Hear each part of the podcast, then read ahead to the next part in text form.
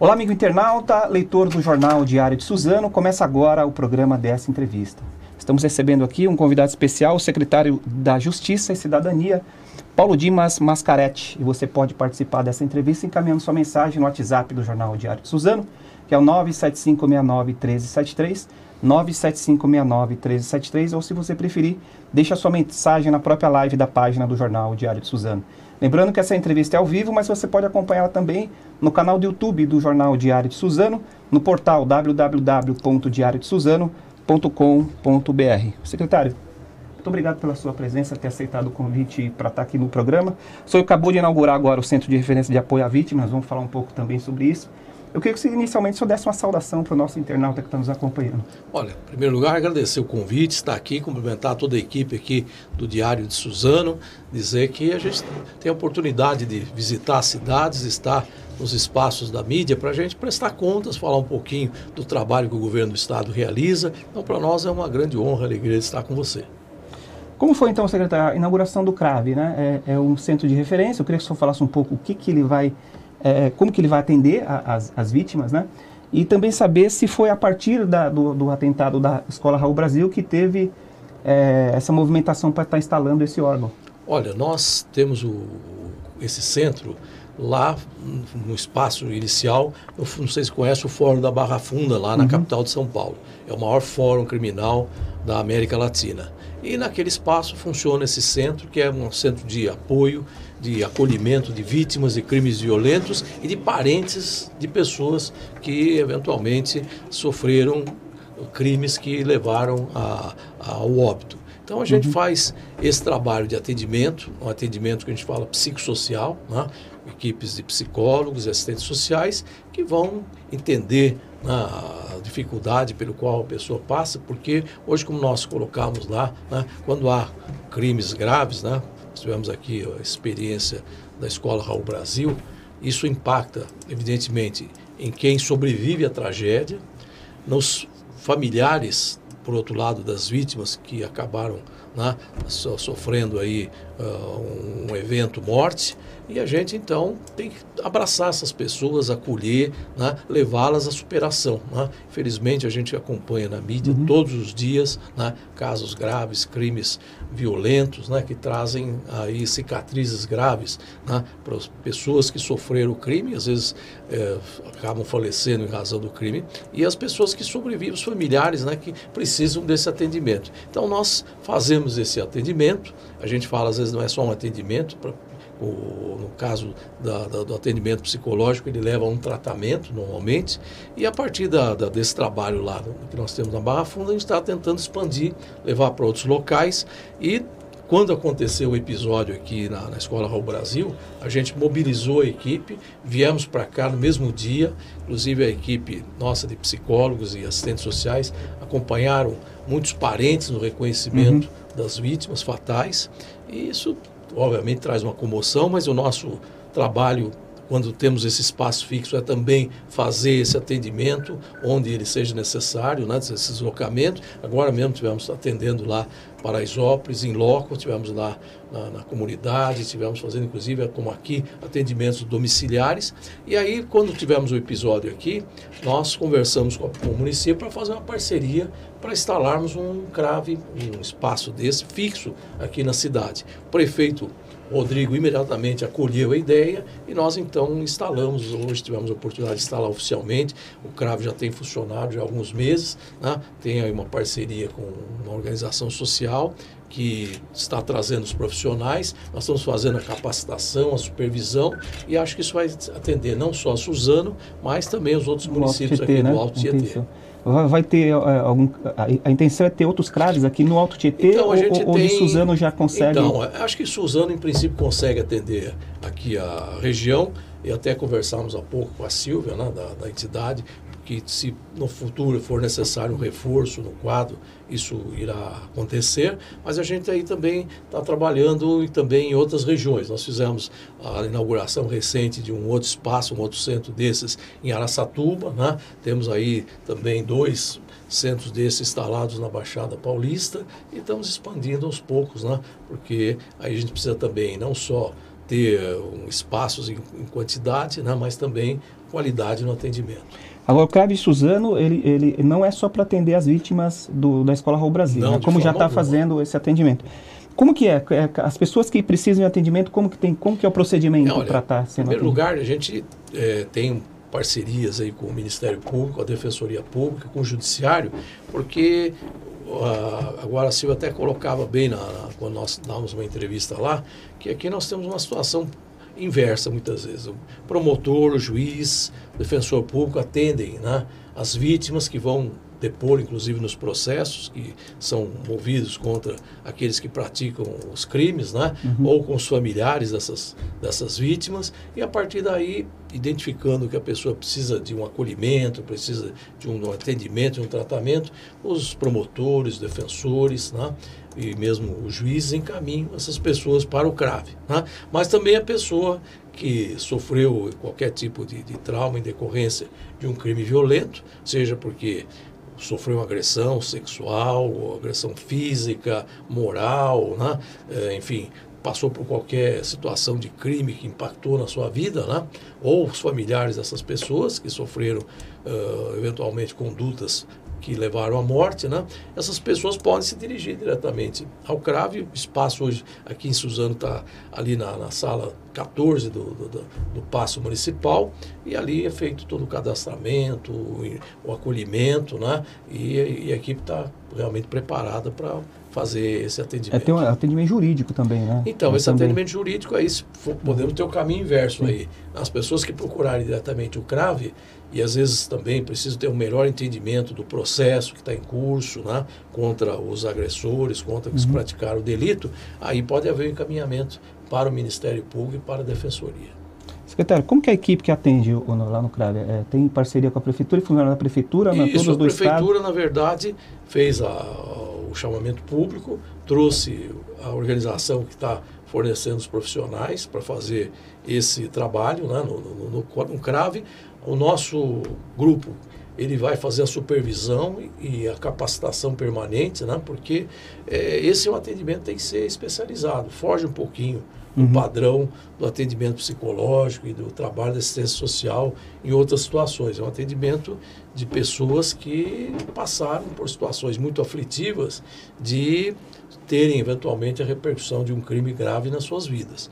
E aí então eh, essas, esses profissionais que têm essa capacitação vão fazer o atendimento e nós estaremos dando a retaguarda, o suporte para esses profissionais lá na sede do CRAV em São Paulo. No, no caso das vítimas do Raul Brasil, é, não sei se o senhor tem essa informação, é, todas as vítimas é, sobreviventes lá e, e os familiares, eles estão sendo atendidos, já foram? Então, Como que tá ah, isso? Às vezes, como a gente coloca, né, o- principalmente quando se trata de atendimento psicológico, isso na verdade reflete um tratamento. E as pessoas às vezes podem ficar um ano, um ano e meio, Que até leva um mais, tempo, né, né? Um recebendo esse tipo de atendimento. Então, podemos ter ainda pessoas que estão impactadas pela tragédia da Escola Raul Brasil sendo atendidas, mas aí o espaço é para outras vítimas de outros crimes, familiares de vítimas de outros crimes. Hoje nós temos um trabalho importante de atendimento à mulher vítima de violência. Né? Então, isso é um trabalho que a gente também vai fazer aqui no CRAVE. Né? A gente tem a visão aí diária de que muitos crimes recrudesceram, né? mas só que a gente não consegue, talvez, ter o mesmo impacto nos crimes que envolvem a violência contra a mulher, né? porque essa violência acontece em espaços fechados, né? no próprio recesso do lar, né? e aí é difícil a prevenção. Mas a gente coloca sempre, no caso da, da, da mulher vítima de violência, que ela deve romper o silêncio. Né? Quando eu era presidente do tribunal, nós tínhamos lá uma campanha que envolveu a comemoração dos 10 anos da Lei Maria da Penha. Nossa, nosso slogan era Mulher, rompa o silêncio, você não está sozinha. né? Uhum. Então, denuncie, compareça perante a autoridade policial, receba o acolhimento do Estado, inclusive em centros como o CRAVE, né? E nós temos muitos municípios que fazem, inclusive, atendimento especializado psicológico e de proteção, né? Ah, a partir da- da- da- das estatísticas que nós identificamos, né? Então tudo isso envolve, né, essa, esse apoio às vítimas de todas dos, dos crimes de toda a natureza. aproveitar que o senhor está aqui, o senhor também é presidente da Fundação Casa, né? Exatamente. Eu queria saber é, como que está a preocupação em relação a, a, a essa questão, né, de aparentemente as unidades têm sido não, tinha, não tem tido mais as rebeliões que a gente via Verdade. antigamente, né? Eu queria que o senhor falasse um pouco Olha, como que está esse trabalho da Fundação, a Fundação Casa. Casa é, hoje nós até recebemos aqui uma secretária de outro estado que veio conhecer como funciona o sistema socioeducativo do estado de São Paulo, que ele hoje é considerado exemplar. O que, que a gente coloca? Né? As pessoas vezes não conhecem o, sistema socioeducativo. Em primeiro lugar, Fundação Casa não administra presídio. E ali não, também não temos depósito de pessoas. Nós temos unidades hoje com no máximo 66 internos, e esses internos recebem o que nós chamamos de, de, de medidas socioeducativas. Tem atividades o tempo inteiro. Nesse estado, hoje que nós recebemos a secretária, eles ficam segregados quase que numa cela diariamente. Lá nós temos na, na, na Fundação Casa a escola formal, professores da rede estadual de ensino dão lá aulas regulares, ensino fundamental, 1 e 2, ensino médio. Depois nós temos no período da tarde, todos os, jovens inseridos em atividades de inserção em arte e cultura, atividade esportiva e mais. Cursos profissionalizantes. Nós temos parcerias com o SENAC e com o Centro Paula Souza, desenvolvendo também a capacitação, a qualificação desses internos para eles serem inseridos no mercado de trabalho. E as atividades são múltiplas né, com os internos. Por exemplo, ontem estivemos na Federação Paulista de Futebol, firmando pela 16ª vez uma parceria para que a gente realize a Copa Casa de Futebol. São normalmente 1.200 internos envolvidos num campeonato de futebol. Né? É a terceira edição? É a 16 edição. edição. E o que é importante, né? na segunda fase do torneio, eles passam a jogar em, em estádios que se realizam partidas do Campeonato Paulista. Então, as preliminares envolvem o, os times que são formados nas unidades da Fundação Casa. O ano passado nós fizemos a final no Pacaembu, uhum. numa partida antecedendo o jogo Santos e Novo Horizontino.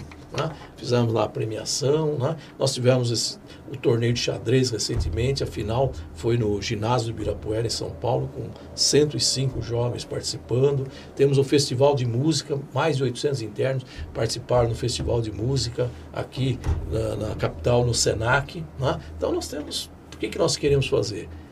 Promover a reinserção social.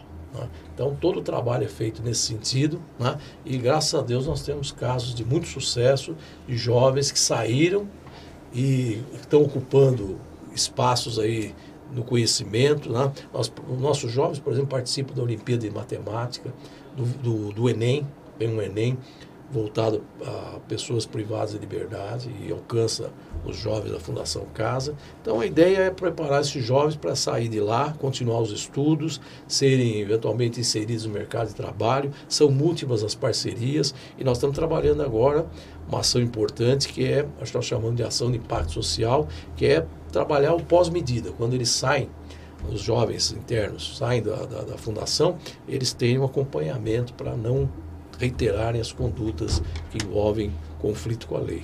É, são quantas unidades, secretário, tem no Hoje estado? são 143 unidades e aí eu queria que o senhor falasse 52 um... municípios. 52. Inclusive aqui no Alto Tietê tem bastante.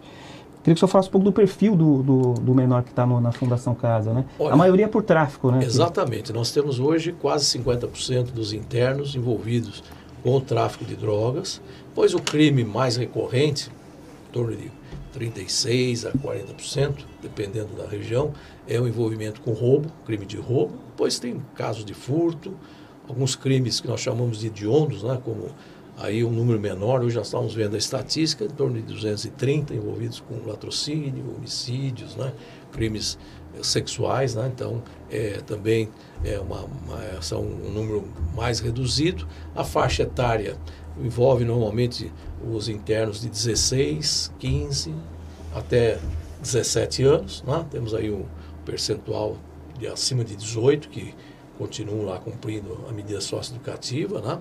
E temos também, infelizmente, alguns internos, um número também mais reduzido, que vão da faixa dos 12 aos 14 anos. Aquele caso da menina Raíssa lá do pois garoto é. de 12 anos, né? Esse, um... esse menino ele tá, ele já está cumprindo não? Tá, ainda tá, não? tá, tá, tá, cumprindo. tá em internação. Né? Uhum. Então é, infelizmente, um menino de 12 anos, né? A gente fica, ou nós ficamos chocados, né? E duplamente chocados, né? Pelo uhum. fato de termos a, a vida da menina, né? Aí ceifada num evento aí trágico e por outro lado o envolvimento no crime de uma criança pensar bem, uma criança de 12 anos. Né? Isso, para nós, é, um, é, é um, algo que merece reflexão, né? ver onde é que a sociedade, né? o Estado está errando né? na condução do, do, do, trabalho de educação, né? enfim, de amparo às famílias, mas a gente Graças a Deus, trabalhando na, na, na, fundação, eu que vim do mundo jurídico, fiquei 40 anos em carreira jurídica pública, fui promotor 4 anos, 36 anos magistrado, né? a gente procura né, agregar esse, essa experiência ao trabalho na Fundação Casa e tem sido muito gratificante. E os, a Secretaria do Senhor tem bastante ações, né? Estava vendo aqui, é, ações contra a violência às mulheres, o senhor citou, tem proteção às vítimas de violência, né? Eu queria que o senhor falasse Isso. um pouco como é, que funciona o, esse trabalho. O, a, a, proteção, é, da, da, o acolhimento, vamos falar da, das vítimas de crimes, nós temos através do CRAVE. Mas nós temos um programa lá, um programa, Provita, uhum. que é proteção de vítimas e testemunhas ameaçadas de morte, por estarem aí né, em condições de, é, né? condições de depor em processos criminais. Né? Então uhum. nós temos aí o Provita, né? aí é um enfoque diferente. Aí nós vamos encontrar pessoas que estão ameaçadas pelo crime organizado ou por pessoas que estão relacionadas ao crime. Né?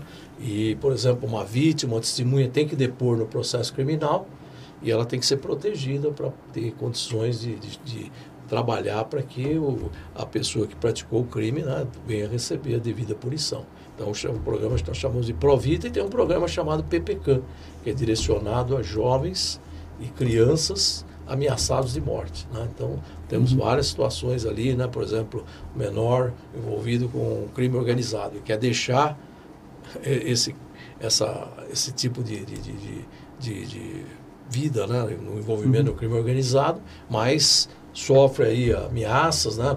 tem aí o risco de, de morte, então pode ser acolhido num programa como o PPK.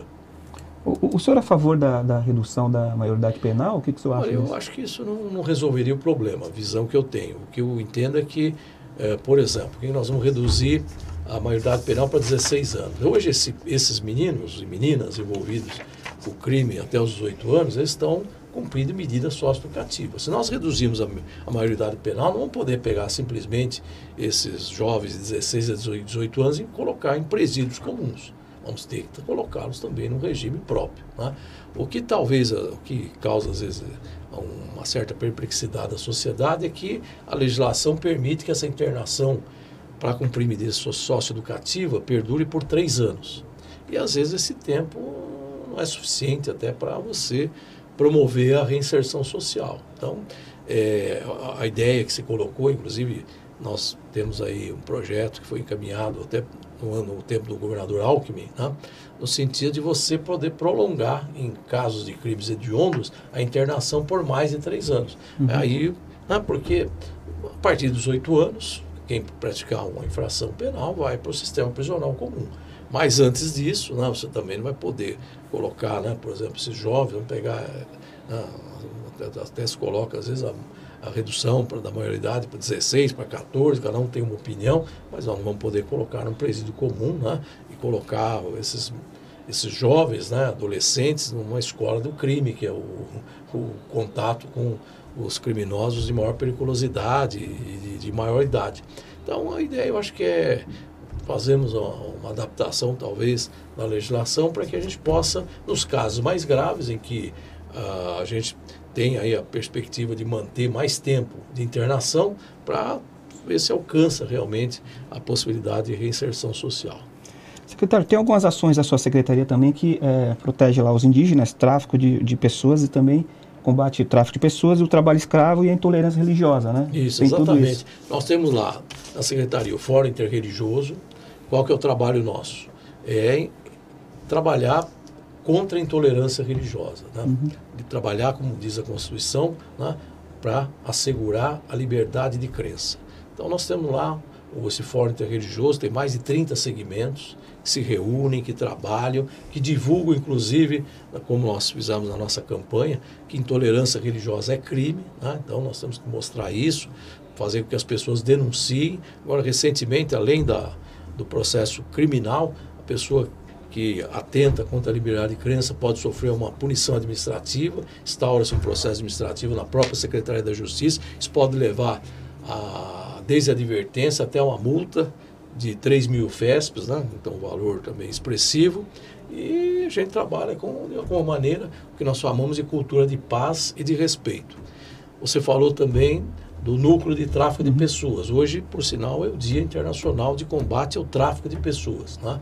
A gente tem lá na Secretaria um núcleo de enfrentamento ao trabalho escravo, ao tráfico de pessoas. Né? Hoje mesmo, até nós tivemos a oportunidade já de dar algumas entrevistas falando a respeito dessa ação.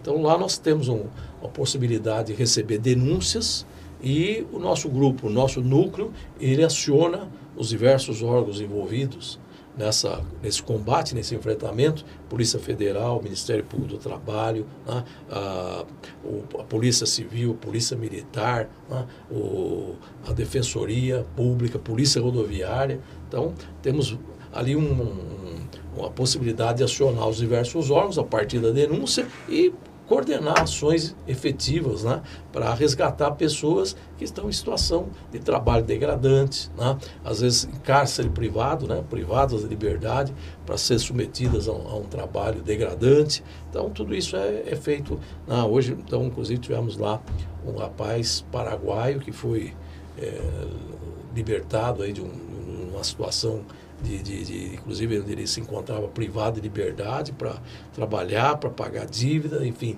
nós temos aí muitas situações desse enfrentamento. E esse tráfico de pessoas, vezes, é, inclusive, é recrutamento para levar pessoas fora do Brasil, até para fins de exploração sexual, né? Tudo isso é objeto da, do, do, trabalho desse núcleo que nós Você não trouxe números não sobre esse, esse então, o, desses dois.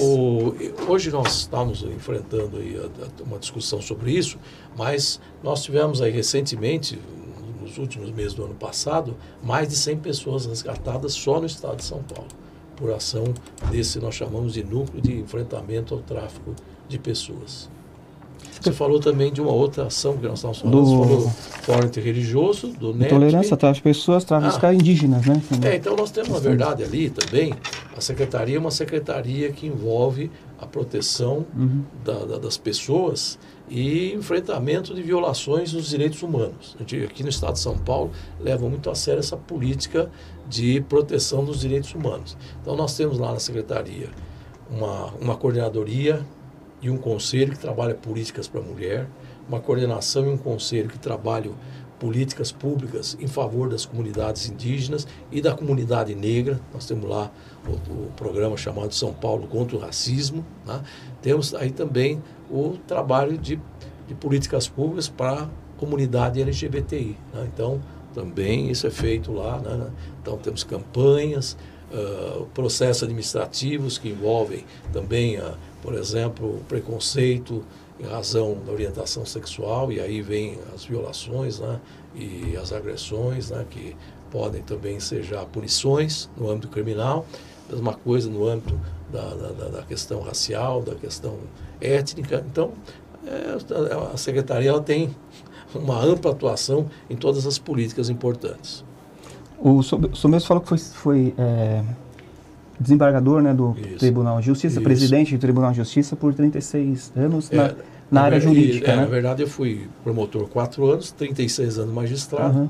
e aí eu segui a carreira, fui, cheguei a desembargador e depois acabei sendo presidente do tribunal por dois anos lá, e tivemos aí toda essa experiência aí de uma carreira jurídica de muitos anos. Aí eu queria perguntar para o senhor, o senhor acha que precisa melhorar hoje as estruturas judiciais do, do país, é, de uma forma geral? Hoje, por exemplo, só no estado de São Paulo, é, tem mais de 20 milhões de, de, de processos, é. né? É, até para agilizar um pouco mais essas ações que são feitas até... Olha, já, já tivemos avanços importantes nos últimos anos. Um avanço principal foi a criação do processo digital. Tá? Nós tivemos lá presidente do tribunal, essa tecnologia faz com que haja uma agilidade na, na, na, solução dos processos, nós reduzimos muito o volume de processos, só que nós resolvemos um determinado volume e entra outro tanto, né? No, uhum. Quando eu estava lá no Tribunal de Justiça, na presidência, nós tínhamos aí uma média anual de 5 milhões e meio de novos processos todos os anos, né? Mas nós estávamos sempre trabalhando e, e, e julgando mais do que o número de processos que ingressaram. Lógico que o processo envolve formalidades, né? nós temos que assegurar que as pessoas possam se defender, possam apresentar suas razões. O sistema recursal dos códigos é um sistema que até liberal, que permite que hajam recursos para até quatro instâncias no âmbito civil né, e no âmbito criminal também, mas, é, de alguma maneira, nós temos conseguido com várias uh, possibilidades, inclusive por exemplo, uniformização de decisões para demandas repetitivas, tudo mais, alcançado soluções aí de, de, de muitos processos. As audiências também que não estão mais né? presenciais, né? É, nós estamos tá, trabalhando vídeo, com teleaudiência, às vezes tem o um julgamento de recursos no sistema virtual, tem várias ações importantes, mas nós também investimos muito nos últimos anos em conciliação e mediação. Então, nós, hoje no Estado de São Paulo, por exemplo, criamos o que nós chamamos de CEJUSCs, Centros de Solução de Conflitos, inclusive em fase pré-processual, né, em que as pessoas podem se encontrar nesses núcleos, são 280 hoje espalhados no estado. Para não chegar no, na não justiça. Chegar, né? é pra, é, na verdade, são equipamentos judiciários com uhum. parcerias, às vezes com os municípios e com outros órgãos, mas onde tem ali né, a possibilidade das pessoas se reunirem e uma está lá, por exemplo, convocando a outra para tentarem a mediação e conciliação de conflitos, né? Que não envolvam direitos disponíveis, obviamente, na área civil, isso só na área civil, e tem, isso tem um resultado muito importante na área de direito de família, né? e 70% desses casos são resolvidos consensualmente, por acordo, né? que evita que a pessoa tenha que abrir um processo judicial. Então, esse SEJUS, que é um sistema de conciliação e mediação pré-processual, os acordos que são feitos são homologados por um juiz, uhum. e aqui ele tem eficácia para eventualmente exigir o cumprimento do que foi ajustado.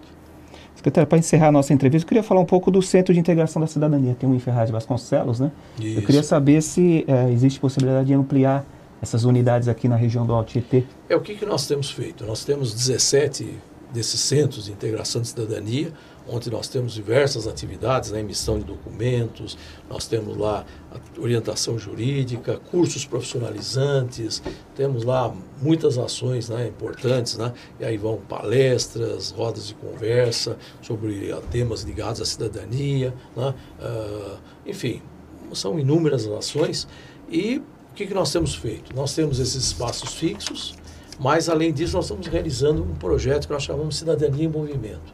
Então, nós, a partir dos espaços fixos, fazemos ações itinerantes. Então, procuramos, uma, por exemplo, no fim de semana, um bairro mais carente, vamos numa escola, numa igreja, em qualquer espaço, às vezes de uma organização da sociedade, para fazer essas ações de cidadania com apoio de inúmeros parceiros. Então, isso é, tem sido feito, né? e a gente uh, por conta hoje até da carência de recursos orçamentários e da dificuldade de você montar um espaço fixo, nós temos procurado fazer essas ações itinerantes que estão funcionando muito bem. Já tem para esse ano programadas muitas ações. O ano passado nós fizemos mais de 70 ações itinerantes em todo o estado. Então, a ideia é que a gente, de alguma maneira, ampliar Amplia. o atendimento do uhum. SIC nesse projeto Cidadania em Movimento. Secretário, queria agradecer, muito obrigado pela sua presença aqui, ter aceitado o convite. Eu queria que o senhor desse uma saudação final para a gente encerrar a entrevista. Obrigado Olha, mais uma vez. Em primeiro lugar, agradecer o espaço aqui que o nosso Diário Suzano está propiciando, oportunidade de divulgar as ações do Estado. Né? Nós temos hoje um governador que é muito ativo, né? trabalha em parceria direta com o vice-governador Rodrigo Garcia, então uma equipe afinada. Eu tive a oportunidade de sair do judiciário depois de 40 anos e conhecer um, um pouco o executivo. É mais fácil, não? mais difícil, mas não é nem mais fácil nem mais difícil, uhum. é diferente. Né? São as atuações num âmbito diferente. Mas encontrei um governo organizado, bem articulado. Nós trabalhamos de forma transversal, secretários todos integrados. Aqui mesmo na Escola Raul Brasil, nós tivemos uma integração completa, Secretaria de Segurança, Secretaria da Justiça, Secretaria de Educação, Secretaria da Saúde, Secretaria de Desenvolvimento Social, Secretaria de Desenvolvimento Econômico, todos aqui vieram trazer ações, trazer né, uh, parcerias para o município e nós trabalhamos assim tudo. Agora temos o trabalho nas comunidades lá da capital, Paraisópolis, Heliópolis, fazer ações sociais importantes, transformar a vida das pessoas. O governador tem um mote importante, fala que temos que pensar grande, e trabalhar principalmente em favor das pessoas mais vulneráveis. Então, isso é o secretário se articula, trabalhamos com, juntos, integrados. Toda sexta-feira tem uma reunião das 8 ao meio-dia e cada sexta-feira 10 secretários apresentam a, as suas ações, na outra sexta-feira os outros 10 e vamos assim. Já fizemos esse ano e como, como o ano uhum. passado mais de 50 encontros, né? Todos produtivos, organizados, com tempo para manifestação, com começo, meio e fim, presença da mídia, presença de deputados, presença de conselheiros do Tribunal de Contas, representantes do Judiciário, do Ministério Público, uma reunião aberta, transparente, e é isso que o Estado tem procurado trazer: transparência e eficiência. Lógico que as coisas não podem acontecer de um dia para a noite, o Estado mesmo se cobra muito para ter aquela ideia de realizar, mas a gente esbarra em, em problemas financeiros, né? orçamento, né? Pode passar um dado que nós levantamos, né? o orçamento do Estado é de 240 bilhões. Mas 240 bilhões nós conseguimos investir novas obras e novas ações menos de 4 bilhões. Por quê? Porque o dinheiro está comprometido né? com, em primeiro lugar, funcionalismo, depois previdência dos funcionários, depois uh, tem aqueles gastos obrigatórios com saúde, educação, segurança pública, dívida com a União, lá, com, com, então, enfim, o que sobra mesmo para investimento novo é muito pouco. E a gente está querendo, o governador tem trabalhado é... com a secretária da Fazenda para uhum. transformar essa realidade, ter economia de despesas e poder investir mais. E São Paulo ainda consegue andar sozinho, né? Porque tem estados é, no, no, país que estão com ah, grande dificuldade. Dúvida, né? Sem dúvida. São Paulo tem. Aqui a gente tem uma situação fiscal, graças a Deus, muito equilibrada, né? mas que a ideia é fazer com que os gastos sejam otimizados para sobrar mais recursos para investimentos. Tá certo. Secretário, muito obrigado mais uma vez. Eu que agradeço a oportunidade de estar aqui. Um grande abraço aqui, né? A toda a equipe do Diário de Suzano e aqueles que nos acompanham aí pela internet e que vão receber também depois um pouquinho do nosso trabalho no, no jornal impresso. Tá certo. Queria agradecer você, amigo internauta, que participou conosco, que nos acompanhou até esse momento. E até o próximo programa.